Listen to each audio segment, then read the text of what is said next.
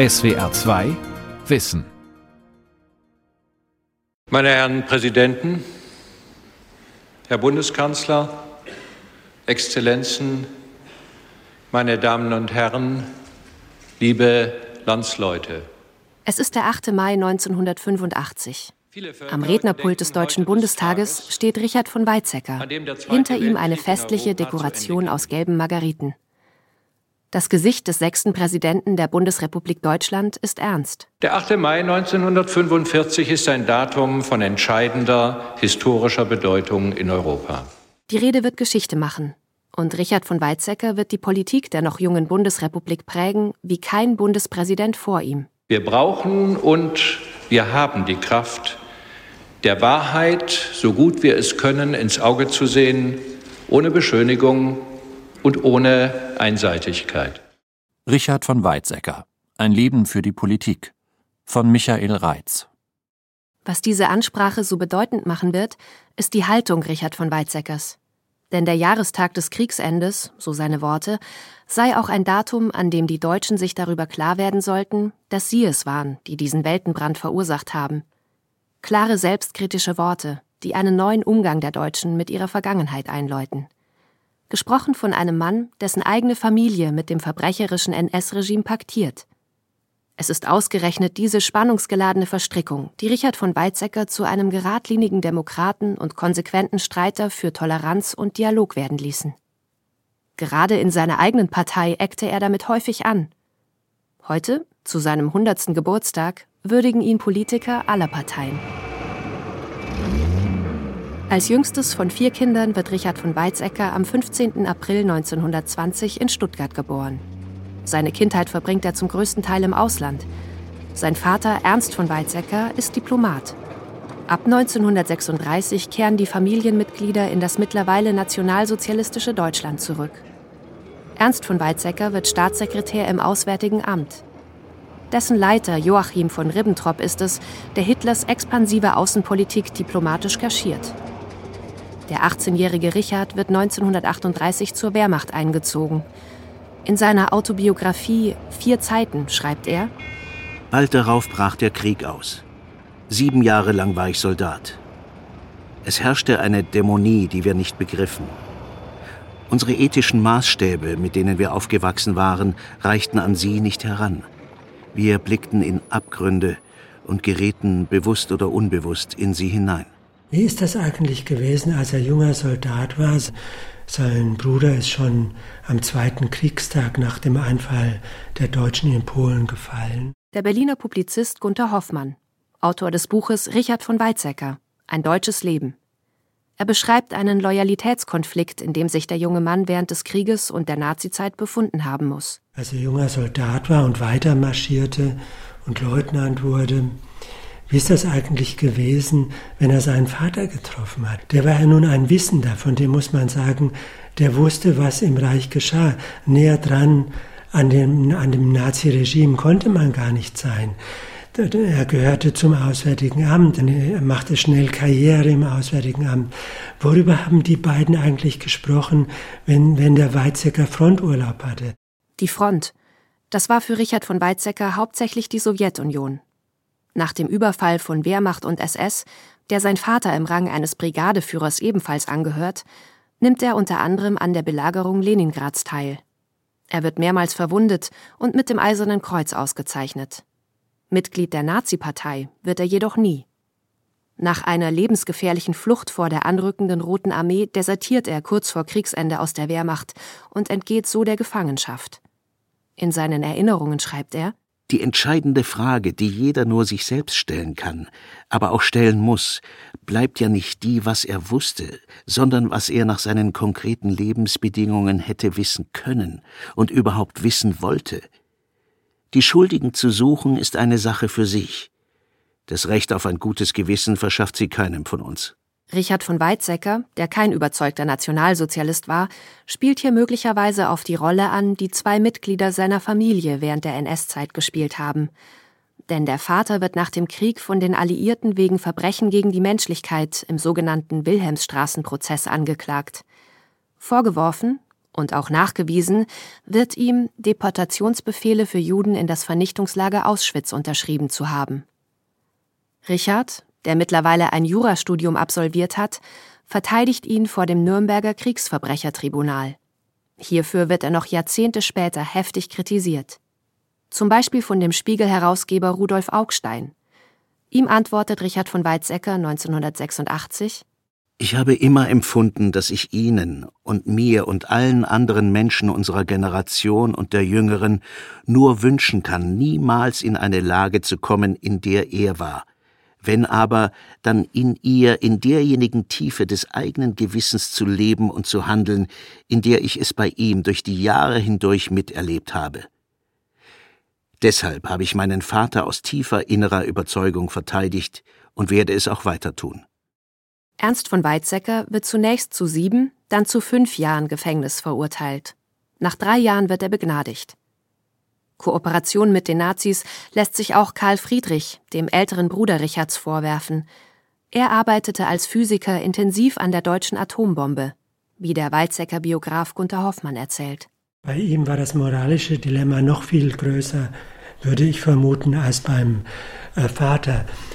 Das macht ne, eine Person wie Weizsäcker in einem gewissen Sinne natürlich auch sehr interessant, wie er damit umgeht.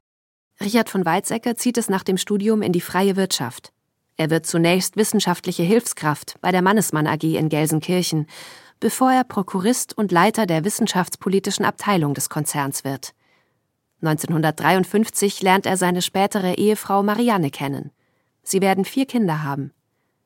1954 tritt er in die CDU ein.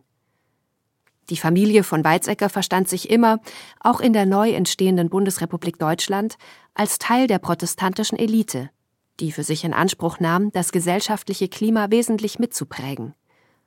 Anders als viele seiner Standesgenossen, wie der spätere WDR-Intendant Klaus von Bismarck, ist Richard von Weizsäcker der Einzige, der in die aktive Politik will. Doch davor steht der damals mächtigste Mann der CDU, ihr Vorsitzender Konrad Adenauer. Bundeskanzler und eingefleischter Katholik. Gunther Hoffmann. Zum ersten Mal kamen die beiden, der Altkanzler und dieser junge, damals Geschäftsmann Weizsäcker, im Jahr 57 in Kontakt und Adenauer hat ihm ziemlich unverhohlen gesagt, die Weizsäcker sollen sich fernhalten aus der Politik. Richard von Weizsäcker lässt sich nicht entmutigen. Er geht den Umweg über die protestantische Laienbewegung, den Deutschen Evangelischen Kirchentag. 1964 wird er bis 1970 dessen Präsident. Neun Jahre später noch einmal für zwei Jahre. Und diese protestantische Elite, die dachte eigentlich gegen Adenauer, das sind die Tabus, an denen wir rütteln müssen, wenn wir überhaupt wieder mal ehrlich mit unserer eigenen Vergangenheit umgehen sollen. Und Weizsäcker war dabei und zwar Feuer und Flamme. Das war eigentlich sein Weg in die Politik, bevor er in die etablierte Parteipolitik kam. Das ist 1966 der Fall, als er in den Bundesvorstand der CDU gewählt wird. Schon damals verstehen viele Menschen nicht, warum dieser Richard von Weizsäcker ausgerechnet in der Christdemokratischen Union ist, einer Partei, die auch nach der Adenauer-Ära als ausgesprochen konservativ gilt. Bei dieser konservativen oder deutschnationalen Vergangenheit der Familie war es das Äußerste der Gefühle, wenn man überhaupt in die Politik geht, dann in die CDU. Die CDU Adenauers war die Staatspartei, sie, sie war die christliche Partei. Mehr war undenkbar. Die, für Weizsäcker in, in die SPD zu gehen, wäre, glaube ich, unvorstellbar gewesen. Oftmals vertritt er vor allem in sozialen Fragen eher linke Positionen. So plädiert er beispielsweise für einen moralischen Kapitalismus, ist für Solidarität statt Konkurrenz. Viele sehen ihn deshalb als Sozialdemokraten, der aus Gründen der konservativen Familientradition in der CDU ist. Er hat nur die Parteipolitik auch mit seinen Maßstäben gemessen. Sie sollte sehr souverän und unabhängig sein und sie sollte konzeptionell denken.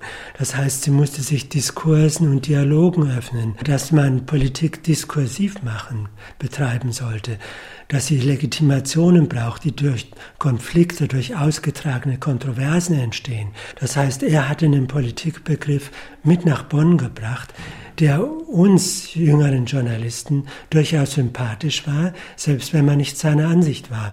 Berühmt wird er vor allem wegen seines respektvollen Umgangs auch mit dem politischen Gegner sowie seiner Sprachperfektion.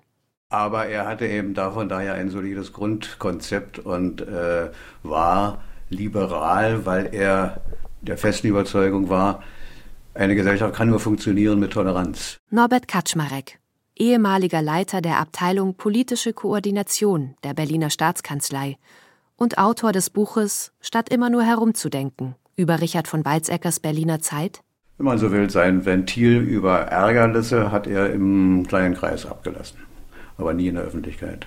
Und das machte ihn mir auch sehr sympathisch und der Umgang mit ihm war von daher immer in Verhältnis äh, Chef äh, Angestellter, aber ein sehr äh, wohltuend menschliches. Mitte der 1960er Jahre findet in der Christlich-Demokratischen Union ein Generationenwechsel statt. Junge, nach oben strebende Politiker wie Heiner Geißler oder Norbert Blüm geraten in Konflikt mit der alten Garde, wie Gunther Hoffmann erläutert. Die waren eben in der Einheitsfrage, in der Polenfrage, in der Frage, wie geht man mit der deutschen Schuld, mit der deutschen Vergangenheit, mit der Verantwortung, die man aus dieser Schuld ziehen muss, um. Nicht einer Meinung mit Adenauer. Und das spürte Adenauer und die CDU-Mehrheit mit Adenauer. Und besonders Weizsäcker verübelten sie das, weil sie sagten, du mit deinem Vater hast gerade nötig, uns eine andere Politik beizubringen. Die CDU war gespalten in ein patriarchales, durch den Bundeskanzler Konrad Adenauer geprägtes Lager und eine Gruppierung, die nicht um jeden Preis die Konfrontation mit dem politischen Gegner suchte. Zu diesem obrigkeitlichen Lager gehörte Weizsäcker eben nicht. Er gehörte zu der diskursiven äh, Welt. Das ist keine äh, Kleinigkeit, wenn man das so unterscheidet, weil dadurch kann man eher klar machen, dass auch innerhalb der konservativen Partei CDU, dass da Politiker vorstellbar waren, die durchaus gesprächsbereit und gesprächsoffen sind. 1968 wagt der rheinland-pfälzische CDU-Vorsitzende Helmut Kohl einen Vorstoß. Er schlägt seiner Partei vor, Richard von Weizsäcker, der erst ein Jahr später in den Bundestag einziehen wird, als Kandidaten für das Amt des Bundespräsidenten ins Rennen zu schicken – in der CDU-internen Abstimmung verliert er zwar haushoch gegen den ultrakonservativen Gerhard Schröder, doch mit dieser Nominierung ist klar, Richard von Weizsäcker ist ein Mann, mit dem zu rechnen ist. Und der einen eigenen Kopf hat. Das zeigt sich vor allem in den frühen 1970er Jahren. Die sozialliberale Koalition unter Willy Brandt und Walter Scheel will die Eiszeit des Kalten Krieges beenden und betreibt aktiv die Aussöhnung mit den osteuropäischen Staaten.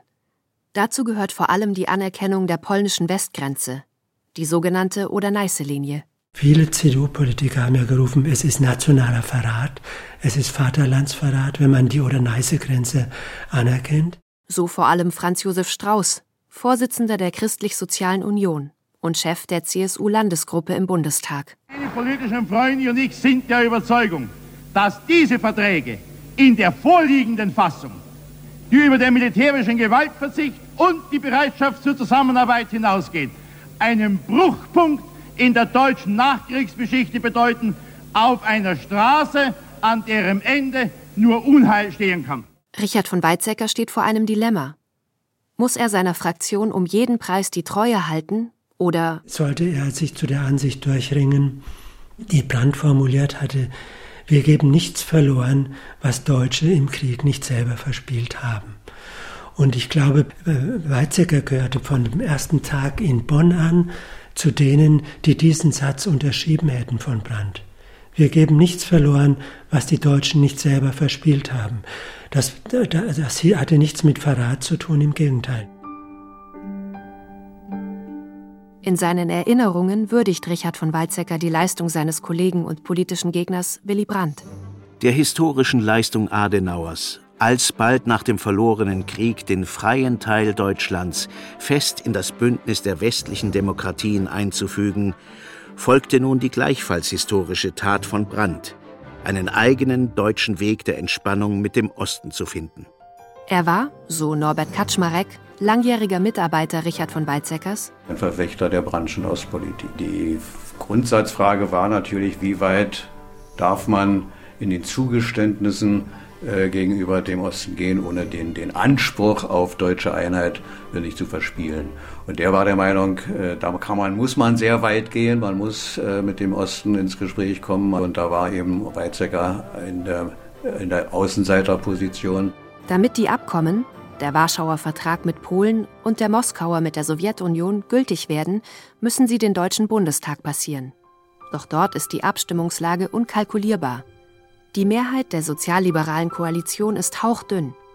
Außerdem sind nicht alle Sozialdemokraten und Liberale auf Seiten Willy Brandts und laufen zur gegnerischen Fraktion über.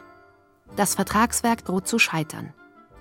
Demgegenüber stehen jedoch auch CDU-Abgeordnete wie Richard von Weizsäcker, die zumindest in dieser Frage der Regierung die Stange halten. Gunter Hoffmann Weizsäcker hat wie einige wenige in der CDU hat argumentiert, wir müssen die Mehrheit meiner Partei zum Umdenken bewegen. Und das kann ich nicht, wenn ich offen, die offen die Ostpolitik unterstütze und ankündige, ich stimme auf jeden Fall auf Brandts Seite dafür, dann würde ich sofort als Verräter im eigenen Laden gebrandmarkt. Ich muss dazu beitragen, dass wir eine breite Mehrheit schaffen.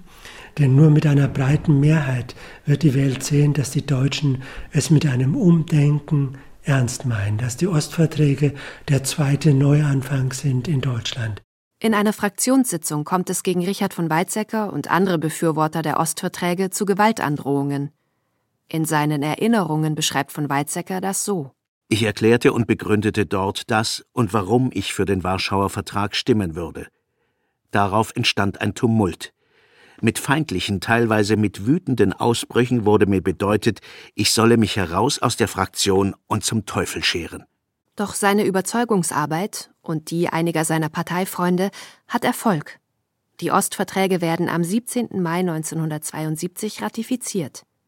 Zuvor hatte die Unionsfraktion dem Kompromiss zugestimmt, sich bei der Abstimmung zu enthalten und so nicht das Gesicht zu verlieren.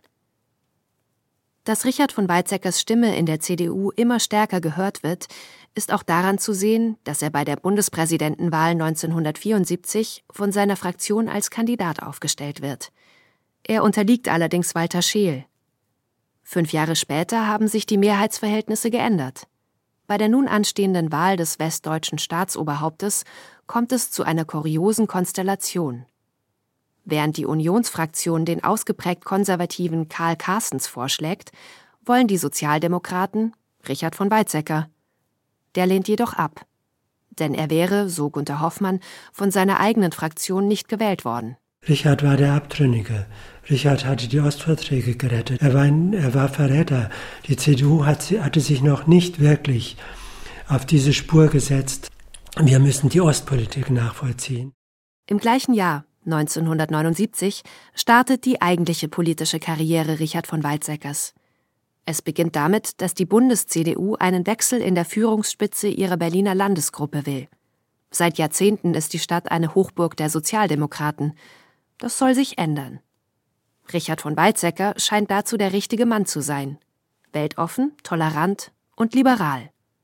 Norbert Kaczmarek, der Richard von Weizsäckers Berliner Zeit begleitete, erzählt von der gespaltenen Stimmung innerhalb der Berliner Christdemokraten. Es knurrte ein bisschen in den rechten Flügeln, aber alle sahen dann zum Schluss ein, wir sind zwar nicht seiner Meinung im, in der Methode und im Stil, na, da muss man sich noch dran gewöhnen an diese Vornehmheit, aber äh, in der Sache sind wir äh, einer Meinung und dann soll das mal probieren und wir werden ihn nach besten Kräften unterstützen. Das hat die CDU dann auch gemacht. Bei der Berliner Mission Richard von Weizsäckers spielt jedoch auch noch etwas anderes eine Rolle. Dem Parteivorsitzenden Helmut Kohl, einem gewieften Taktiker, der sich gegen mögliche Gegner in den eigenen Reihen zu wappnen weiß, ist er nicht ganz geheuer. Er will ihn wegloben aus Bonn. Mit meiner ganzen Kraft, und das heißt auch mit meiner Frau, für die Erneuerung in Berlin zu kämpfen. Ich rufe Sie auf zu dem neuen Aufbruch, auf zum Kampf und zum Sieg. Bei den Wahlen 1979 holt die CDU mehr als 44 Prozent. Trotz dieses Ereignisses kann sie nicht die Regierung übernehmen. Doch zwei Jahre später erledigt sich die Berliner sozialliberale Koalition von selbst. Grund dafür ist ein Bauskandal. Der Senat hatte sich mit Kreditbürgschaften für den Unternehmer Dietrich Garski übernommen, der trotzdem zahlungsunfähig wird. Das Land steht plötzlich, nach heutiger Währung, mit 123 Millionen Euro in der Kreide. Es kommt im Mai 1981 zu Neuwahlen, bei denen die CDU das Traumergebnis von 48 Prozent erreicht. Meine Damen und Herren, ich gebe Ihnen das Wahlergebnis bekannt. Abgegebene Stimmen 132. Ja-Stimmen 69. Nein-Stimmen 61. Stimmenthaltungen 2. Herr Dr. Richard von Weizsäcker hat über die erforderliche Mindestzahl von 67 Stimmen hinaus 69 Stimmen erhalten und ist damit zum regierenden Bürgermeister gewählt. Berlin. Das bedeutet für Richard von Weizsäcker zunächst eine Menge Arbeit, auch in der eigenen Partei. Denn Innensenator wird Heinrich Lummer, ein Hardliner des rechten CDU-Flügels. Er versucht, Richard von Weizsäcker unter Druck zu setzen. Das geschieht dadurch, so Norbert Kaczmarek. Der Anfang seines Berlin-Aufenthalts war ja, dass Lummer ein Interview gab. Äh, nun brauchen wir, weil damit wir eine Koalition bilden können, irgendwann mal, weil die FDP so an die SPD gekettet ist, wir brauchen eine vierte Partei. Und da sagte Weizsäcker, Moment mal, wenn wir hier jetzt von vierter Partei reden, dann bin ich in 24 Stunden wieder zurück in Bonn. Und das war ein Gespräch mit Lummer, was keine Zeugen gab, aber wo es also offensichtlich geklärt wurde, ein für alle Mal. Lummer, du vertrittst den rechten Flügel der CDU, aber ich mache meine Politik und will von dir unterstützt werden. Unterstützung ist dringend nötig für ein Problem, das von Monat zu Monat größer wird. In Berlin wird Wohnraum zum Spekulationsobjekt für Investoren. Für sie ist es lukrativer, ganze Häuserblocks verrotten zu lassen, als notwendige Reparaturen durchzuführen. 10.000 Wohnungen stehen leer, während zeitweise bis zu 50.000 Berliner eine bezahlbare Wohnung suchen. Es kommt zu Hausbesetzungen und es entsteht eine militante Szene, die sich teilweise regelrechte Schlachten mit der Polizei liefert, wenn diese versucht, die Häuser zu räumen. Als im September 1981 ein junger Mann infolge eines Polizeieinsatzes ums Leben kommt, erlebt Berlin die schwersten Unruhen seit der Studentenrevolte Ende der 60er Jahre. Richard von Weizsäcker entschließt sich zu einem ungewöhnlichen Schritt. Um weitere Eskalationen zu verhindern, will er die Hausbesetzer zu legalen Mietern machen. Wie das in seiner Partei ankommt, erzählt Norbert Kaczmarek. Mietverträge abzuschließen mit Hausbesetzern war natürlich eine fürchterliche Vorstellung. Und trotzdem hat Weizsäcker irgendwann die, selbst die Kurve gekriegt und gesagt, das kann man nicht anders machen. Du musst dann äh, Partei hinter sich bringen und hat es auch geschafft. Und äh, durch ganz kleine Bewegungen alle unter einen Hut zu bringen. Und das Ergebnis war, die Zahl der Neubesetzungen wurde, wurde überhaupt Neubesetzungen wurden verhindert und allmählich dann eben diese Quote abgebaut. Und das war Kleinstarbeit, aber eben mit Argumenten und nicht mit Drohgebärden, wenn du nicht, dann wird dein Mandat gefährdet oder so. Das war nicht seine, seine Machart, sondern er hat versucht zu überzeugen. Und auch sonst unternimmt er Schritte, die in weiten Teilen der CDU für Kopfschütteln sorgen. So ist er der erste regierende Bürgermeister, der sich mit dem DDR-Staatsratsvorsitzenden Erich Honecker in Ostberlin trifft. Und nicht, wie es das Protokoll vorschreibt, außerhalb der Stadt auf dem Staatsgebiet der DDR. Für die meisten Berliner ist Richard von Weizsäcker bald einfach nur Richie. Ein aristokratischer Politiker zum Anfassen. Ein Pragmatiker, der keine Angst davor hat, der eigenen Partei lästig zu werden von den Bürgern aber gemocht wird. Doch nach drei Jahren ist die Berliner Mission für Richard von Weizsäcker beendet. 1984 wird er zum Bundespräsidenten gewählt. Von Anfang an gibt er dem Amt ein neues Gesicht. Er ist das erste Staatsoberhaupt der Bundesrepublik Deutschland, das das Gebot, sich nicht aktiv in die Tagespolitik einzumischen, verletzt. Er bezieht Stellung. Höflich, aber bestimmt, deutlich und direkt und er scheut sich nicht davor, seinen Landsleuten den Spiegel vorzuhalten. Seine berühmte Rede am 8. Mai 1985 ist denn auch als eine Mahnung an die Deutschen zu verstehen, wie der Publizist Gunther Hoffmann betont. Die Mehrheitsdeutschen spielten sich gerne als Opfer auf. Das war noch in den Köpfen drin. Und ich glaube, es musste ein anständiger Konservativer. Und so würde ich Weizsäcker kurz beschreiben. Es musste ein anständiger Konservativer kommen, um den Mehrheitsdeutschen endgültig die Augen zu öffnen und einen Konsens zu formulieren, der, aber auch auf diesen Konsens zu verpflichten, sodass aus meiner Sicht die Rede vom 8. Mai 45 war die erste große konsensverpflichtende Rede. Hinter die dürfte man nicht zurückfallen. In seiner Rede sagt Richard von Weizsäcker, Der 8. Mai war ein Tag der Befreiung. Er hat uns alle befreit von dem menschenverachtenden System der nationalsozialistischen Gewaltherrschaft. Niemand wird um dieser Befreiung willen vergessen, welche schweren Leiden für viele Menschen mit dem 8. Mai überhaupt erst begannen und danach folgten. Aber wir dürfen nicht im Ende des Krieges die Ursache für Flucht, Vertreibung und Unfreiheit sehen. Sie liegt vielmehr in seinem Anfang.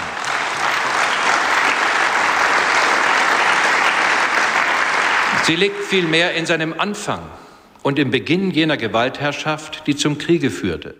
Richard von Weizsäcker ist ein beliebtes, aber auch manchmal unbequemes Staatsoberhaupt.